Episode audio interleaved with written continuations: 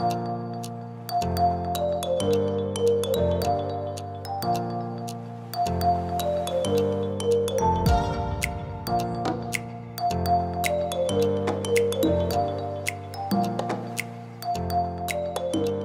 ¿cómo están? Bienvenidos a Mi Amiga la Comida. Yo soy Paula. Y yo soy Fabi. Y hoy estamos grabando, hoy es la primera semana de julio. Y El hace día. bastante tiempo que no grabamos. Sí. Y es la primera vez de los episodios que hemos hecho que estamos grabando juntas. Qué emoción estar aquí, mucho más fácil. Sí, la Para verdad. vos. Sí, vamos a ver cómo me va con esta edición. ¿Cómo estás, Fabi? Eh, de ahí muy bien, más que todo porque estoy aquí en vacaciones, eh, disfrutando del país y de toda la comida tica, de que no había comido ya por mucho tiempo. Es cierto.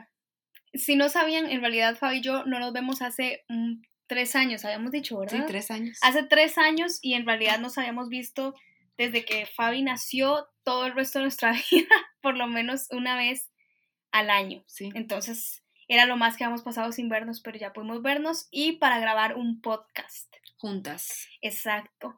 Y el tema de hoy es muy, eh, muy chiva porque realmente es un tema que primero nos hizo recordar una celebración que hace poquito tuvimos, que fue mi cumpleaños, y de ahí nació este tema, que es acerca de la comida y la unión.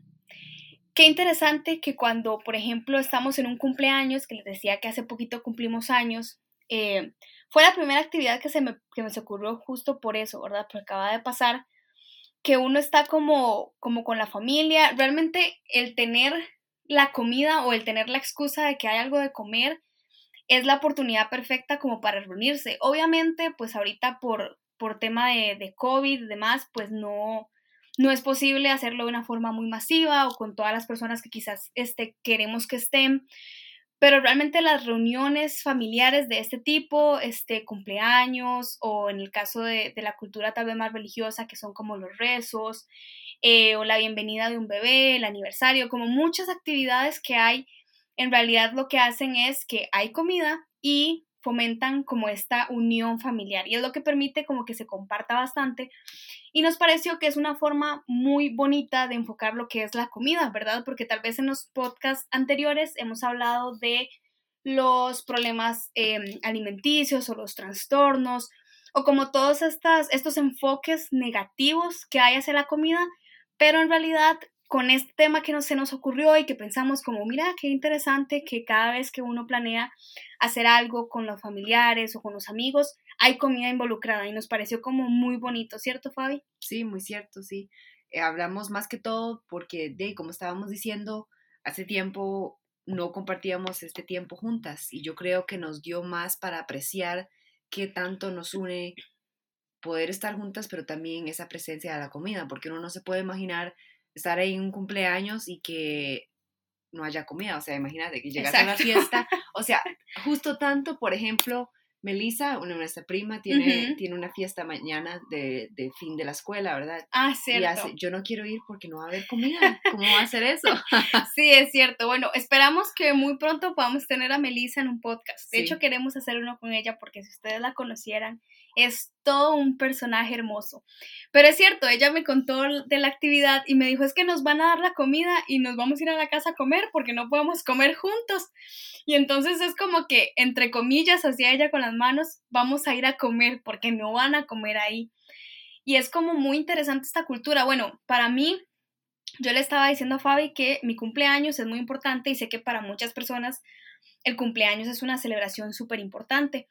Pero en mi caso personal, yo no pensé, o sea, como que la comida no me preocupa tanto como el cake en sí, ¿verdad? Que es como lo que nosotros pensamos que culturalmente era el reflejo como de la, de la celebración fija de cumpleaños, pero que investigando nos dimos cuenta que es como más latino, ¿cierto? Como que en otros países la costumbre del queque no es tan arraigada como acá. Entonces, para mí sí es súper importante que haya queque. Y el queque que yo escojo es el mismo de todos los años porque es como el tradicional de vainilla, con dulce de leche. Entonces, este sí soy como muy tradicional en ese tipo, pero nos dimos cuenta de eso, que no en todos lados como ese, esa parte tan importante. Fabi, para vos en tu cumpleaños, ¿qué es la comida que debería haber? Bueno, para mí, yo desde que estaba chiquilla no me gustaba el queque. Entonces mami me, me daba otras cosas como una galleta, queque, o helado de queque y ese tipo de cosas. Pero lo que yo más me acuerdo de mis cumpleaños era así más como lo que hacíamos. No era tanto así como lo del queque. Pero, pero sí, yo me acuerdo yendo a fiestas de cumpleaños y también era la bolsita que te daban. Es cierto. era una gran emoción. El maní que uno encontraba ahí al final. Exacto. Es como que la comida se transforma en diferentes formas dentro de las actividades, o sea, va, va cambiando.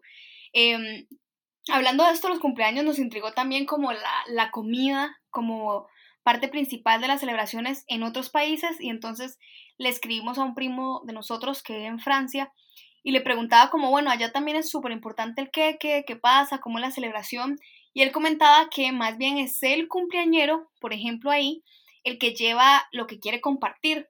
Acá, por lo menos en Costa Rica, y yo creo que por lo que he visto en otros países de Latinoamérica, la costumbre es que eh, el queque se lo dan al cumpleañero, ¿verdad? Por ejemplo, en mi casa, mi familia es la que me compra el queque.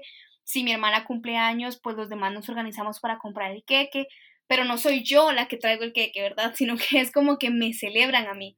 Pero nos contaba que en Francia es este, diferente, ¿verdad? La persona que cumple años es la que lleva el queque, o no necesariamente queque, que eso fue súper importante, sino como el postre o comida que quiera compartir con los demás. Y las demás personas, si quieren, este, pueden también llevar su comida. Generalmente puede haber una cena, que es como muy común para festejar el cumpleaños, pero volvemos a lo mismo, involucra comida. ¿Verdad? O sea, involucra llevar algo que simbolice como esta celebración y el compartir con los demás. No es como que la persona sola va a celebrar su cumpleaños y se va a hacer su propia comida, ¿verdad? Sino que siempre es pensando en que uno va a compartir y esa es la parte bonita de empezar a ver el valor que tiene la comida, ¿verdad? No es solo eh, calorías, azúcar, grasa, que por supuesto como lo hemos comentado antes, todo con balance y con el descubrimiento y con la intuición y bueno, mucho de lo que hemos conversado es importante en cierto modo, pero no debe ser lo que gire en nuestra vida, ¿verdad? Fabi decía la otra vez, es importante, pero debemos vivir con eso, no que eso sea como una piedra en nuestro camino y no nos deje avanzar. Entonces, este, nos parece que es chivísima, ¿verdad? Encontrar como esta unión de tema de que, bueno, la comida también es parte de compartir momentos. Yo creo que en la mayoría de los momentos que nosotros recordamos en familia o con amigos, ha habido comida, ¿verdad? O sea, obviamente hay momentos donde tal vez uno por casualidad llegó y, no había nada y fue un momentito así, algo rápido, pero siempre hay comida, siempre alguien trae algo. O acá en Costa Rica es un gallito, por ejemplo, que es comer este algo un poquito, como un picadillo o algo así, ¿verdad? Por ejemplo, o que pueda hacer pan, cualquier cosa que sea como, bueno, esta es mi, mi forma de representar que los quiero, que fue otra cosa que hablamos, ¿verdad? Que la comida es una forma de cuidar a los demás. Sí, sí, por, por, ejemplo, lo que estaba pensando mientras estabas hablando es que, digamos, aunque alguien llegue inesperado, lo que hace la persona que está, el que, ¿verdad? Es el que el dueño de la casa es buscar como qué le pueden dar de comer, porque sí, es una forma muy de decir, me importa que estás aquí, yo quiero darte parte de, de mí, de mi ser. O por ejemplo, ahora que está el novio de mami, por ejemplo, está enseñándole las diferentes comidas que representan Costa Rica, ¿verdad? O también ahora que vienen los papás de mi novio, estamos pensando mucho como cuáles comidas eh, dice, esto es Costa Rica, este es, parte de mi cultura, de quiénes somos, porque tiene mucho que ver como, como personas cómo nos representamos, qué nos gusta comer y ese, ese, tipo de cosas que me parece que es una parte muy, muy linda de la comida, es una forma de traernos juntos como personas y como cultura. Y otra forma de lo que estábamos hablando, Paula, lo que decías, es de una forma como de enseñar de, de querer a otra persona o de cuidar de otra persona. Por ejemplo, cuando primero estábamos empezando a, hacer el guion para ese podcast, lo que me había venido a la mente es por ejemplo, mi, mi abuelita que no, que se preocupaba mucho porque lo que iba a comer mi abuelito si ella no iba a estar en la casa. Una forma de que ella lo cuida de él. O, por ejemplo, yo tengo muchos pacientes que por una forma u otra no pueden tragar sanamente si no se les va a los pulmones y, y tienen que tener esos, esos, tubos que se les mete por la nariz al estómago. Y muchas de las familias tienen un problema pensando en que ellos están teniendo nutrición porque ya no les pueden dar de comer y eso es algo, eso es un duelo para la familia tanto como la persona porque es parte de quienes somos, es parte de la de, de querer a otra persona. Por ejemplo, de nada más en tener comida lista y dársela a esa persona que querés es una gran forma de enseñar cariño. Totalmente. Y también, este, como mencionabas, de esta parte, como de, de mostrar este afecto que contabas de tu abuelita, me parece que va súper amarrado a que la comida o dar comida es también una, es un lenguaje del amor, ¿verdad? O sea, eh, hace poquito eh, tuvimos como un cafecito eh, para celebrar una actividad de mi hermana y hace poco, gracias a la pandemia, yo empecé a hornear no cocinaba antes y Fabi es testigo, no lo hacía. Y no es que todavía sepa cocinar, pero por lo menos ya estoy como horneando y hago queques y cositas. Y mi forma como, o la forma en que yo sentí que podía como a colaborar y, dar algo más que, que, solo dinero, tal vez que, que no está mal si uno quiere hacerlo, pero que me pareció que yo quería contribuir y hacer como algo diferente fue cocinando. Entonces hice cierta repostería, hice unas cantidades de cositas ahí para participar y muchas veces, aunque nosotros no lo digamos a alguien como, hey, te quiero mucho, o, no lo digamos con palabras, podemos demostrarlo con comida. Y pasa mucho también en las oficinas, por ejemplo, en el trabajo antes de la pandemia, que tal vez uno iba a la oficina y alguien compraba algo para compartir, este, o con los amigos, que quedaba uno de hacer la cena, entonces todos llevaban algo. En las cenas de Navidad, por ejemplo, eh, hablamos de los cafés, acá, por ejemplo, como que la hora del café es súper importante, y si uno puede compartir algo o tener algo hecho, es, como eh, un tema bastante importante, muy bonito, pero son como estas pequeñas cositas donde vemos que la comida está súper influenciada en nuestra vida y no nos habíamos dado cuenta, o sea, realmente cuando pensamos y planteamos en este tema fue como, bueno, la comida es, es también algo muy simbólico, ¿verdad? Obviamente, si te comes ese pan, si te comes esa bollita o esa empanadita, eh, sí, son calorías, pero es un significado más allá. ¿Verdad? Y también nos cuestionábamos lo importante que es tener esa relación sana con la comida, porque qué difícil debe ser en estas actividades sociales, este, por ejemplo, las personas que tienen estas, eh, estos complejos por culpa de la sociedad, que te hace estos estándares irreales de cómo debería ser tu cuerpo si medís tanto, de cómo debería ser tu cuerpo si tenés tanta edad, porque imagínate que te perderías de todas estas actividades tan bonitas, nosotras porque realmente disfrutamos estos cafés, disfrutamos estos cumpleaños y nos gusta mucho y no pensamos en esos momentos tal vez en como este que, que tiene tantas calorías, ¿verdad? No tenemos eso en la mente, pero sí sabemos que hay muchas personas que pasan por eso y que se sienten incómodas en estas reuniones, que cuando salen con los amigos prefieren no comer y solo toman agua o se comen algo súper diminuto porque sienten esta presión social de que yo tengo que bajar tanto de peso, si no como esto, vi esta dieta que es de lechuga y nada de harinas ni carbohidratos, ¿verdad? Entonces también por eso nos parece súper importante que empecemos a darle más valor a estas situaciones donde la comida está presente, donde tenemos que aprender a, balancear, digamos, a encontrar como ese, ese balance que nos permita vivir nuestra vida. No es que pues todos los días vamos a tener un café, una despedida, una actividad, porque probablemente no es así, yo no creo que, que sea así o por lo menos en nuestro caso no lo es. Pero qué importante es que sintamos que cuando son esos momentos estemos más presentes en compartir con la persona y no preocupados en que, uy, es que si me como esto, mañana no voy a poder comer o más tarde no voy a poder comer porque ya comí tanto, ¿verdad? O sea, no nos castiguemos tanto, no seamos tan duros con nosotros mismos y aprendamos a, a vivir un poquito más el momento porque hay, hay ocasiones que no se repiten y creo que eso también lo conversamos, o sea, hay cumpleaños o hay, o hay fiestas eh, con la familia, con los amigos o con la pareja que no van a volver y que ese es el momento que tenemos de compartir, ¿verdad? Este, yo le contaba a Fabi que, por ejemplo, nuestra abuelita, que falleció hace bastantes años, eh, tengo súper presente el picadillo que hacía, o el arroz, o los frijoles. ¿Y qué hubiera pasado si tal vez yo, pues en ese momento estaba muy niña, no tenía conciencia de, de, las dietas ni nada de esto, pero qué hubiera pasado si era al revés y yo en ese momento no hubiera aprovechado como esa última comida que, que ahora recuerdo con tanto cariño? Entonces es como, como ir valorando realmente qué pesa más, pesan más estos momentos o pasar todo el tiempo tan, este, tan comprometida a metas que no son tan, tan reales, porque lo hemos hablado antes, hay dietas que no son sostenibles, ¿verdad? Aprender a comer es sostenible, ir conociendo qué nos gusta, qué no nos gusta es, es sostenible. Hemos hablado un poquitito como de la, de la intuición o de comer con intuición, que de hecho deberíamos hablarlo en otro episodio ya como más completo para que entendamos de qué se trata. Pero, o sea, son como, empecemos a valorar más estos momentos donde la comida es como el centro, ¿verdad? De la celebración, me parece súper importante. Y que la, comida te puede traer recuerdos tan, tan lindos.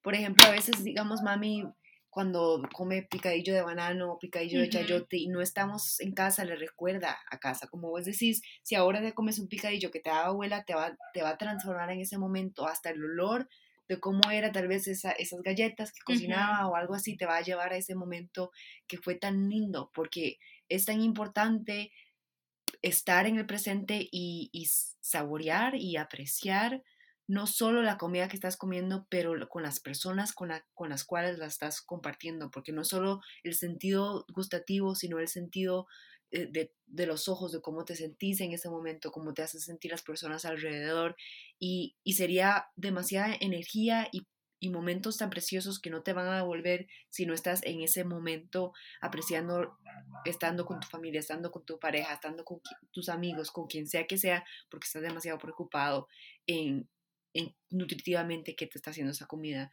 Más bien te está, el estrés es lo que te va a estar dañando y no tanto la, lo nutritivo o no nutritivo que tiene esa, esa comida en particular.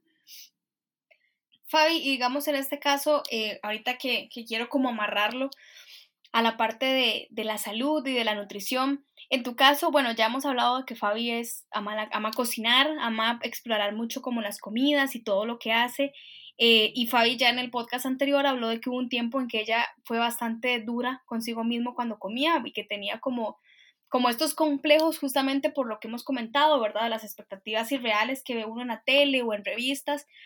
¿Cómo hiciste vos, por ejemplo, eh, para salir como de, esa, de ese periodo, de ese sentimiento, digamos, y empezar a disfrutar la comida? Porque imagino que te podía pasar igual en, en actividades familiares allá, que tal vez había algo y vos decías, no, esto mejor no lo como, esto otro no lo como. ¿Cómo, cómo podrías contar desde tu experiencia que pudiste irte alejando poco a poco como de, esa, de ese pensamiento?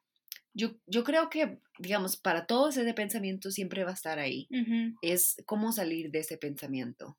Y primero que todo es aprender a tener esa relación sana con la comida, que para mí en el pasado fue aprender a cocinar más, para hacer cambios de, de, diferentes comidas que yo sé que me gustan, pero a veces no es posible que cocinemos todos los días, no es posible que podamos tener esa comida saludable siempre, todos los días. Y como estamos hablando en este momento, a veces es importante estar en ese momento disfrutando de ese pedazo de queque, por ejemplo, en tu cumpleaños, sin culpa y, disfrutando el momento que estábamos compartiendo como familia.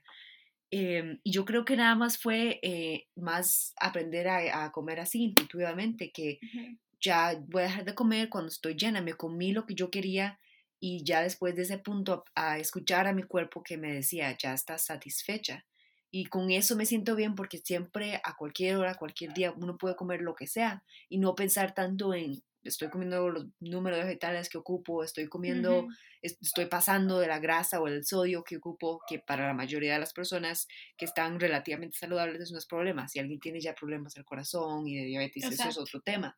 Pero si no está ese problema, uno ya se puede liberar un poco más de, de, pensar tan, tan específicamente qué es lo que tiene esto y pensar más como, ¿me siento lleno? Sí o no. Y luego ya como dejar entender cuando tu estómago te está diciendo que ya estás satisfecho. Y yo creo que esa fue la, la, la, conexión más grande cuando ya empecé a, a comer sin sentirme mal.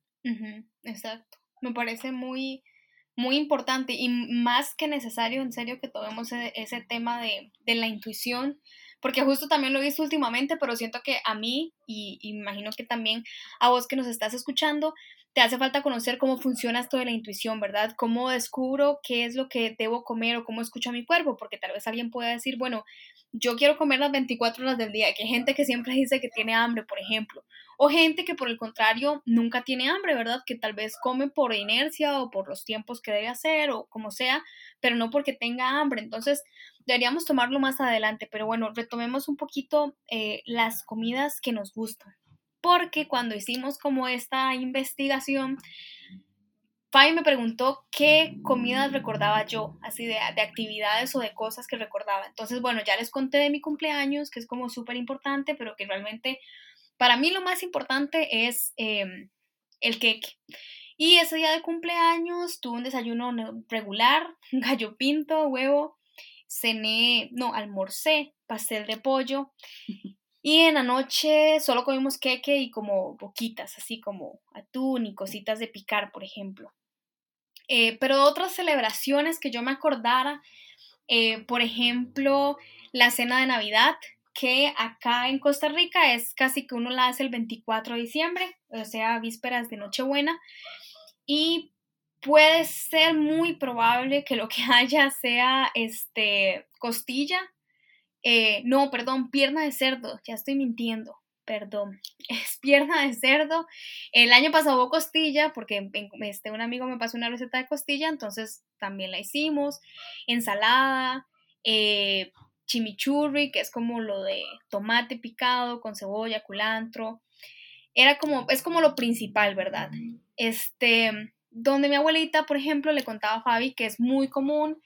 Y aquí viene también otra parte como de, tradición y de cosa de la familia. Es muy común que yo vaya y haya bollas de pan, ¿verdad? O algo para el pan para tomar café.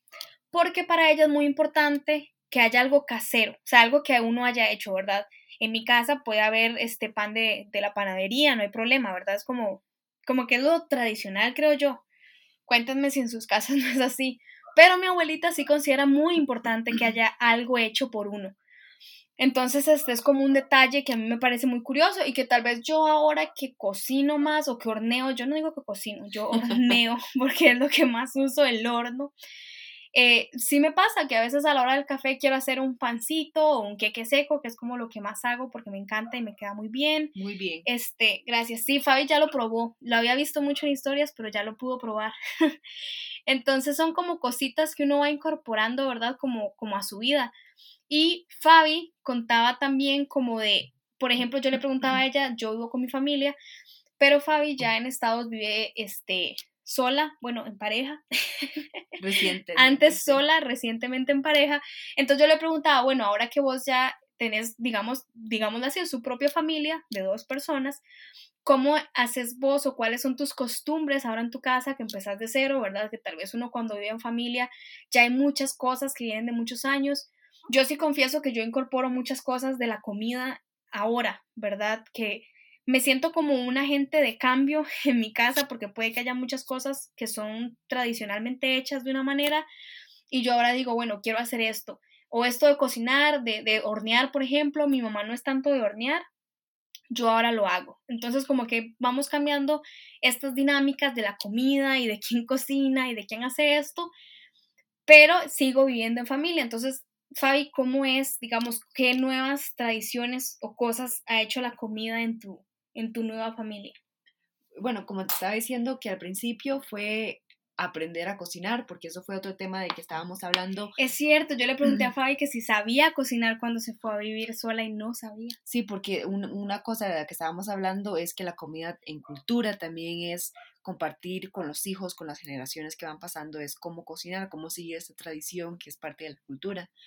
Em, pero no, sí, cuando yo, cuando yo fui a vivir sola no sabía cocinar porque yo fui de la casa de mami a la universidad y allá en la universidad te dan comida, entonces no es como que tenés que cocinar. No fue hasta que fui a sacar la maestría que ya vivía en un apartamento sola, bueno, con una muchacha y ya tenía que aprender a cocinar, si no, no comía. Exacto. Y yo nunca fui así, como no me gusta salir mucho a salir a comer, porque primero que todo no me gusta gastar la plata en comida. Así. Es caro. O sea, admiro a la gente que vive comiendo afuera. Bueno, y no solo admiro, porque también puede ser que haya mucha gente que realmente no tiene tiempo de cocinar, que es algo que también debemos hablar, ¿verdad? Hay muchos privilegios que a veces uno cuando habla de la comida o habla alrededor de la comida cree que todo el mundo tiene tiempo para hacer comida, que todo el mundo tiene un horario de 8 horas al día en el diurno, por ejemplo. Eh, hay muchos detalles que realmente cuando uno se pone a investigar y ver sobre la, comida y los privilegios alrededor de tener un estilo de vida saludable, no son iguales para todos. Entonces es como súper importante ese detalle, pero también ahorrar dinero. O sea, es un momento donde no podías tampoco gastar en comida todos los días. Exactamente, sí. Entonces, Jay, uh, en Pinterest me puse a ver recetas y fue cuando ya más o menos nada más fue como de era solo yo, entonces era como, ok, ¿qué se me antoja? Y me sentaba así porque tampoco tenía mucho tiempo, porque estaba estudiando y, y, trabajando, entonces yo nada más iba, los viernes era que salía de, de clases, iba, me sentaba en el sillón, vía como, digamos, tres recetas que podía hacer durante la semana. Entonces lo hacía sábado y domingo y como era solo yo, me duraba toda la semana. Y de ahí, si me quedaba sin comida, era como me hacía arroz y frijoles, que eso duraba montones de montones. Y congelaba comida para ya empezar a tener más variedad entre las semanas pasaban. Pero sí, fue así, nada más leyendo y descubriendo qué funcionaba, qué no me funcionaba. Aprendí que los huevos duros no se pueden congelar y descongelar. ¿Qué, les, ¿Qué les pasa? Se ponen malos. No, o sea, nada más se, se encogen. Se encogen. Es muy extraño, luego se calientan muy oh, mal. Bueno, hagan el experimento o escríbanle a Fabi para ver cómo puede conservar los huevos duros. Pero, o sea, sí fue una experiencia muy linda con solo para yo de aprender acerca de mí y mi relación con la comida. Yo creo que yo crecí mucho como persona aprendiendo cómo cocinar, qué me gusta a mí de cero, porque como dije, yo no sabía cocinar para nada, entonces fue totalmente de cero, básicamente, qué ocupaba, qué ocupaba para hacer, hoy sabía hacer con huevo y eso, pero qué ocupaba para hacer arroz, Exacto. qué ocupaba, y yo no, no sé por qué en ese tiempo nunca se me ocurrió así como va, llamar a mami o llamar a tita, nada más, yo, yo creo que yo soy una persona que, que, que no me gusta llamar a pedir ayuda, entonces yo dije, no, no, aquí yo tengo internet, puedo hacer las cosas solas, al menos que ya específicamente quería el sabor. Exacto. Pero de ahí así aprendí, así cometí mis errores de que sabía feo, que sabía rico y, y bueno, no sé si fue pura suerte, pero la mayoría de las veces salía bien. Escogí las recetas bien y, y, sí habían veces que de veras que yo de me hacía eso, luego me lo tenía que comer por una semana y cada vez, cada vez que me tocaba, yo me, yo me acordaba ya, yo, ay, tengo mucha hambre, eso era para el almuerzo, y me acordaba y yo, ay, no, es eso otra vez. Bueno, pero vean, aquí hay un muy buen tip, digamos, en el caso de Fabi, que tuvo que, que se fue a vivir sola, no que tuvo, suena como si tuvo que irse a vivir, sí, no, fue a, decidió ser independiente, este, experimentó mucho con la comida, y aunque creo yo, no sé si Fabi me corrige, puede ser en, en principio un proceso muy aburrido o tedioso, ¿verdad? Porque siento que cuando uno no sabe hacer algo, al principio uno siente como que le toma más tiempo o que no sabe cómo va a terminar, como esa ansiedad de si va a salir bien o mal. Bueno, yo lo, sí lo disfruté ese ¿Sí proceso, lo disfrutaste? sí, porque como te dije, fue como, como como una relación romántica, pero digamos, pero con la comida, descubriéndonos. Exacto. Creo acá que es como una cosa de personalidades. Sí. Porque de mi parte, yo soy muy cuadrada en muchas cosas y soy muy cómoda con lo que ya conozco. Entonces, por ejemplo, yo al principio cuando empecé a, hornear, que dije, bueno, estoy súper aburrida en la pandemia, ¿qué puedo hacer? Voy a hornear para mi familia, que, que estamos como en burbuja. Este, empecé como a buscar recetas de cosas que me gustaran. Ese es el primer principio para yo cocinar, ¿verdad? Mm, porque no estoy cocinando por sobrevivencia, ¿verdad? No es como Fabi, que si no cocina eso no come nada, porque está viviendo sola. En mi caso, pues obviamente sí hay comida en mi casa y todos cocinamos y nos rotamos como las cenas, por ejemplo, eh, los almuerzos, de vez en cuando, pues ahí nos vamos cambiando, pero las cenas de fijo sí. Pero en el caso de lo que yo horneo, viene mucho de una receta que me gusta. Entonces veía recetas que me parecía que se veían súper ricas y yo, ¿será que sí quedan así? Entonces las buscaba, las hacía la primera vez, revisando mil veces la receta porque soy súper así, como que siento que síndrome del impostor, siento que lo voy a hacer mal y que, que no voy a leer algo bien y me salía bien y decía, bueno, voy a volverla a hacer a ver si no es como suerte que me salió bien la primera vez. Y ahora hay muchas recetas que las he repetido muchas veces, el queque seco ya no sé cuántas veces lo he hecho, eh, empanaditas de dulce de leche que ya he hecho como dos veces, alfajores, como esas cositas voy aprendiendo porque me gustan, me salen bien y ya las sigo haciendo y como que me da confianza. Pero y, es eso. Y quiero decir que hornear es más difícil que cocinar. ¿Te parece? Sí, toma, toma un nivel más de, de skills. Ajá, habilidades. De habilidades poder hornear, porque yo pasé un momento cuando estaba en el cole que yo quería hornear y me fue súper mal. Aún así con recetas eh, no me crecía el pan, todo quedaba realmente horrible. Bueno, las señoras dicen que es mano.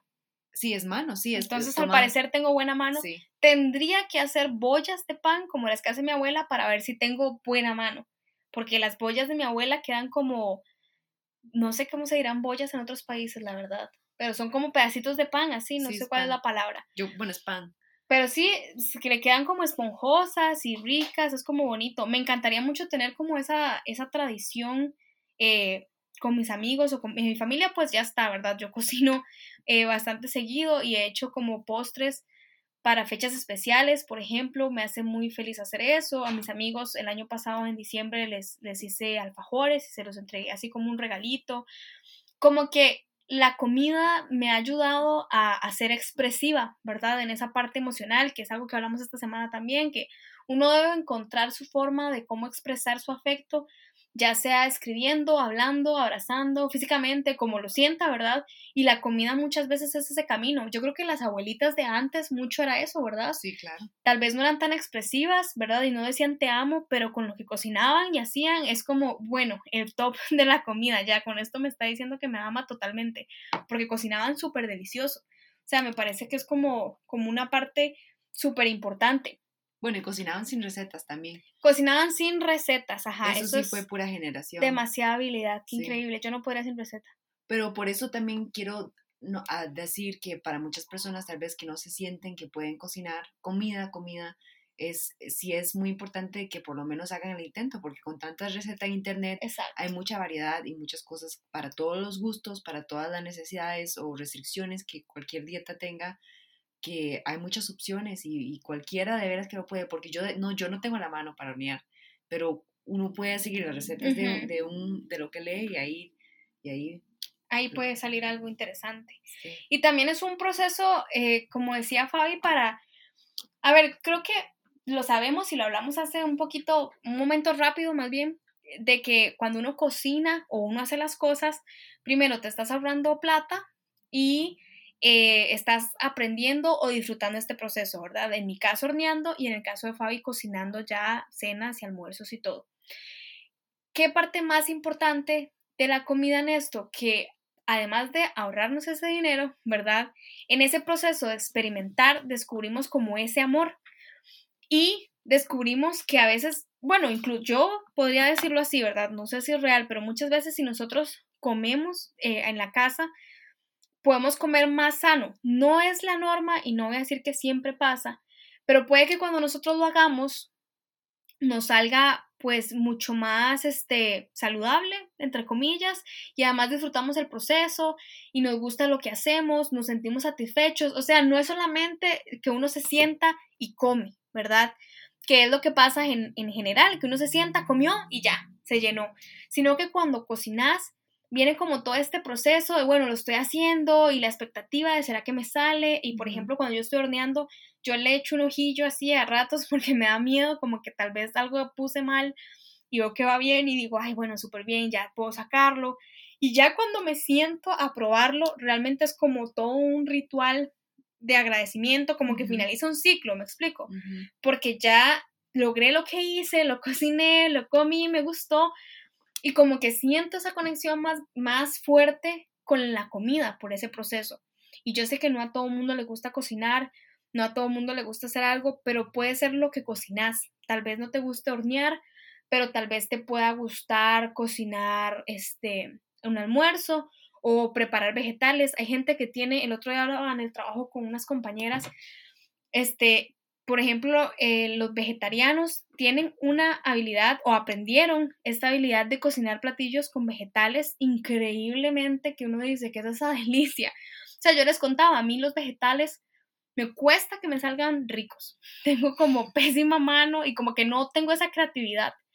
Pero en serio, tengo compañeros y he tenido amigos vegetarianos que cocinan increíblemente y es como, bueno, cada quien descubre dónde está su, su talento y su habilidad para aprovechar la comida, ¿verdad? Y aprovecharla y disfrutar ese proceso. Y a veces es de también con quién estás, porque por ejemplo, eh, a mi novio no le, gus- no le gusta cocinar para nada. Cuando él vivía solo no cocinaba para nada. Ujú. Compraba esas, esos que te lo mandan ya cocinado, Ajá, que puede ser saludable, pero sí sale caro. exacto. Y eh, yo creo que, digamos, observándolo, él ha descubrido mucho cuánto sí disfruta cocinar cuando estamos cocinando juntos, porque ya es algo, es algo que estamos compartiendo. Como decís, es el proceso de estar compartiendo como pareja, digamos, cómo fue tu día, qué fue lo que hiciste hoy, qué fue lo bueno, lo malo de hoy, en vez de solo sentarnos a comer y ver tele. Exacto.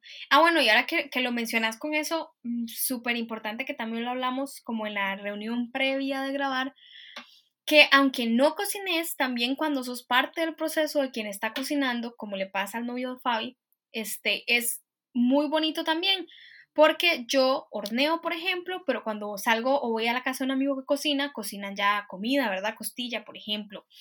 Y en el proceso en el que lo está preparando, uno está ahí sentado y hace poco vi un meme sobre eso, de hecho, como que buenas conversaciones cuando uno está sentado a la parte que cocina y uno es el inútil, así que no hace nada.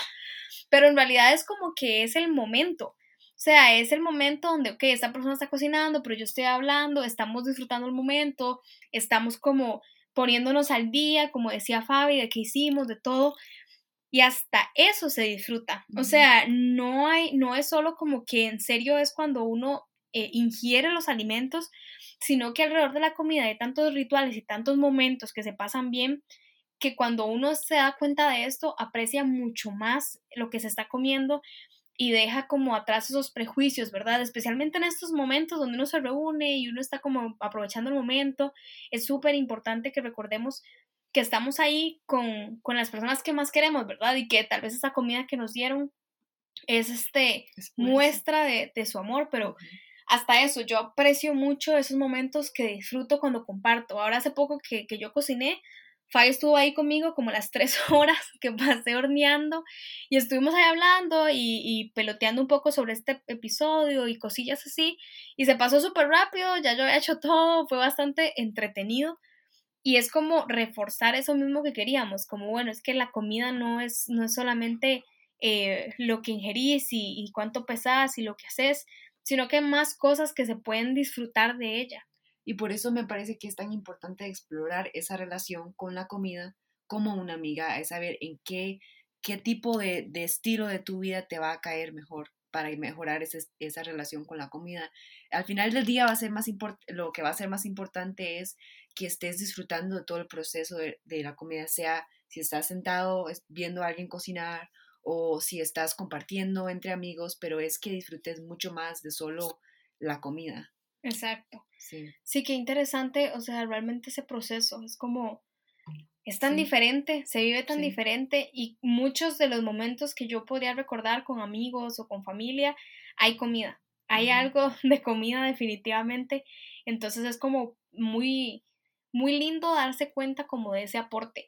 Creo que también hablamos de otra cosa que era otras, al principio les comentaba de nuestro primo que vivía en Francia, pero Fabi también tiene otros amigos que viven en otros lugares y nos pregun- les preguntó sobre la comida, entonces nos puedes contar un poquito qué te contaron. Sí, bueno, poco porque este, a una muchacha, bueno, a dos todavía estoy esperando a ver qué me, qué me responden. Si nos responden podemos hacerlo un posteo en Instagram. Sí, sí. Pero, este, por ejemplo, de un amigo que yo tengo, él, bueno, él nació eh, allá en Estados Unidos, pero la familia de él es de Ghana, este, y lo que, eh, porque más o menos yo le pregunté así como qué son los más lindos recuerdos que tenés con la comida, y me contó que, digamos así, que la, lo que más aprecia es cuántas veces, cada vez que la familia de él se reúne, es con montones de comida. Y, y digamos lo que él más aprecia de eso es de tener tanta comida africana y comida de Estados Unidos también. Entonces como que tener un sabor para apreciar las dos que son parte de él. Él ahora, esas dos comidas significa parte de su cultura. Exacto. Eh, y por ejemplo, mi novio, que bueno, él nació en Estados Unidos también, pero la familia de él es del sur de la India, eh, fue, digamos, ac- acordándose que, la, que la mamá le cocinaba cosas específicas, como decías vos, que a él le gustaban mucho y, y, tener eso que está recién hecho y fresco para comer también es una forma de dar cariño, de dar amor y que ahora le trae, le trae mucha nostalgia. Exacto. Sí. Bueno, ahora que hablas de la comida fresca, y justo lo pensé cuando decías de, de, de tu novio que antes comía comidas preparadas, que pueden ser sanas, pero que llegan a tu casa, ese es otro tema, ¿verdad? Qué rico comer fresco uno, o sea, que el almuerzo está recién hecho y uno se sirve y uno come, por ejemplo, y es algo que he disfrutado mucho en este tiempo de teletrabajo, porque cuando uno va a la oficina, uno puede llevarle el almuerzo, que es una forma saludable, ¿verdad? Y para tu economía y para vos, comer de, desde la casa, pero no disfrutaba eso hace mucho tiempo, ¿verdad? Por lo menos desde que empecé a trabajar no lo disfrutaba tanto y qué diferente sabe la comida. Entonces también hay lugares en específico eh, y tiempos en específico donde cuando comemos algo nos sabe diferente y es como la experiencia diferente. Entonces ahora es como, ay, qué rico, estoy en la casa y puedo comer ya el almuerzo recién hecho. Definitivamente. Pero tal vez y también en algún momento no va a pasar y voy a como apreciar esos momentos. Entonces viene mucho de la memoria, la comida. La comida no tenemos que verla solo como, como algo que nos alimenta, que por supuesto, por supuesto es muy importante, pero también es ese elemento emocional y como decía Fabio, de los recuerdos y de la memoria. La comida, la verdad que es, puede haber algo que se te pudo haber olvidado de tu infancia, de tu adolescencia, pero si comes algo, por ejemplo, eh, acá en Costa Rica pasa mucho últimamente también que hay marcas que han sacado productos que habían salido al mercado hace muchos años y que los vuelven a sacar y mucha gente sale y los compra súper rápido porque tienen este recuerdo, ¿verdad? Atado hacia la melancolía, hacia el tiempo y la gente pone, ay, yo comí esto cuando estaba en el colegio o en la escuela y son personas tal vez ya de 40, 50 años.